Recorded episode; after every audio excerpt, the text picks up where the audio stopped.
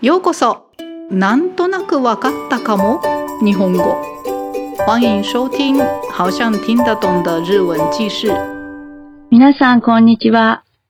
通りスクールの岡崎です。皆さんは無性にラーメンが食べたい日があったり、甘いものばかり食べる日が続いたりしたことはありませんか？もしかしたらそれは栄養不足から来る体の SOS かもしれません。体は食べているものでできています。求めている味によって体に不足している栄養素が何かわかるのです。今日は食べたいものからわかる体の状態と、それを解消するおすすめの食材の話をしますね。単語メモを参考にして聞いてください。質問は2つあります。1、どんな時に塩辛いものが食べたくなりますか？?2、一日の終わりにする私の唯一の楽しみは何ですか？では、始めます。仕事や勉強が一段落した時ってチョコレートやスイーツが無性に食べたくなりませんか？甘いものが食べたい時はエネルギーが不足していたり、タンパク質が不足している可能性があります。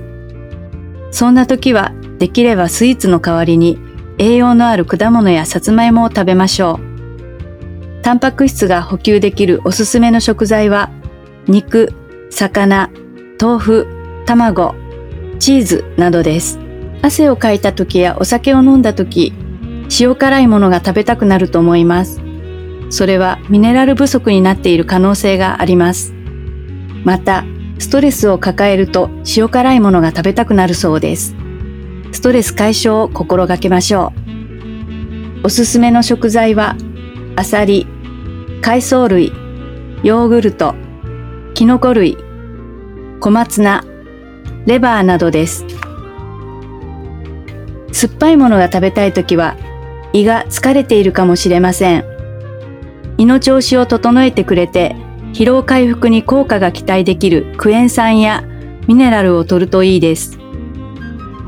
おすすめの食材は、梅干し、黒酢、柑橘系、海藻類、豆類、蕎麦などです。ファストフードやポテトチップスなど脂っこいものが食べたいときは、カリウム不足の可能性があります。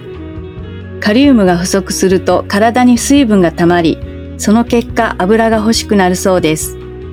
脂質の摂りすぎはいろいろな病気のもとなので、ほうれん草、アボカド、納豆、バナナ、スイカ、リンゴなどの食材からカリウムを補って脂質の摂りすぎを防ぎましょう。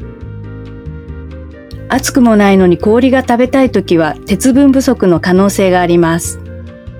鉄分が不足すると体温調節がうまくできなくなったり、貧血を起こしたりします。大豆やレバーなどで鉄分を補いましょう。いかがでしたか？このように何かを無性に食べたくなった時は、一度自分の体の状況を振り返ってみるといいかもしれません。私も一日の終わりにクッキーと塩せんべいを交互に食べながら、ドラマの録画を見るのが唯一の楽しみだったんですが、ちょっと反省して、これからはどちらか片方だけ食べることにします。では、質問と答えです。質問1。どんな時に塩辛いものが食べたくなりますか？答え。汗をかいた時やお酒を飲んだ時。質問2。一日の終わりにする私の唯一の楽しみは何ですか？答え。クッキーと塩せんべいを交互に食べながらドラマの録画を見ること。それでは今日はこの辺でご清聴ありがとうございました。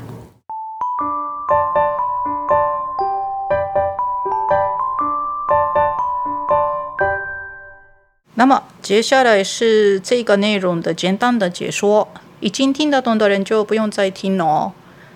じゃあ始めます。はい、それではちょっと解説してみます。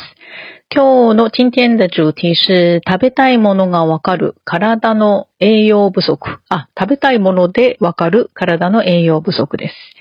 えー、就是说、えー你想吃的东西会告诉你你的身体状况，就是你的身体哪个营养不足，嗯，大概这样。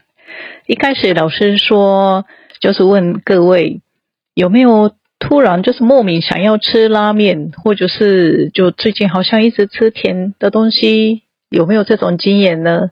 那个有可能是因为是某个营养不足而身体发出的 SOS 求救讯号。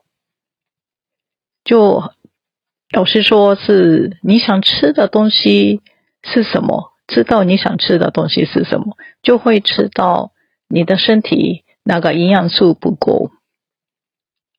嗨，那今天是就老师今天就一直介绍，诶是什么样的状况，还有解除这个身体状况的诶推荐的食材。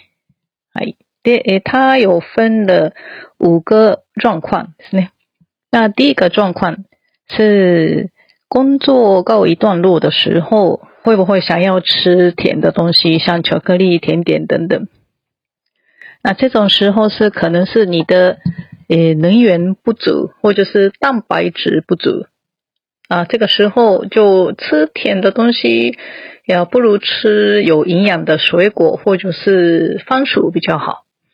那要补充蛋白质的，诶，推荐的食材是肉、鱼、豆腐、鸡蛋、起司等等。那这些可能大家都已经很熟悉了。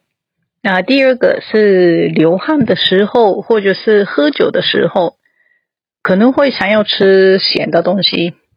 那是有可能是你的身体里缺，诶，矿物质，或者是压力太大，也是。好像是会想要吃咸的东西，所以就尽量消除呃解除这些压力吧。那这个时候推荐的食材是海瓜子、海藻类，还有优格、菇类、小松菜，还有猪肝等等。诶，第三个是如果你想要吃酸的东西的话，可能你的胃是很累，一个疲れている。胃很累的意思就是。 你可能是胃用过多，也就是胃有出状况，所以呢，诶，要调整胃的状况的话，啊，还有也可以期待有消除疲劳的效果的东西，就是柠檬酸还有矿物质。那推荐的食材是，诶，乌梅波西，乌梅波西就是日本的那个很咸又酸的那个梅子。还有黑醋，还有橘呃柑橘类的或海藻类，还有豆类，荞麦面也好像可以。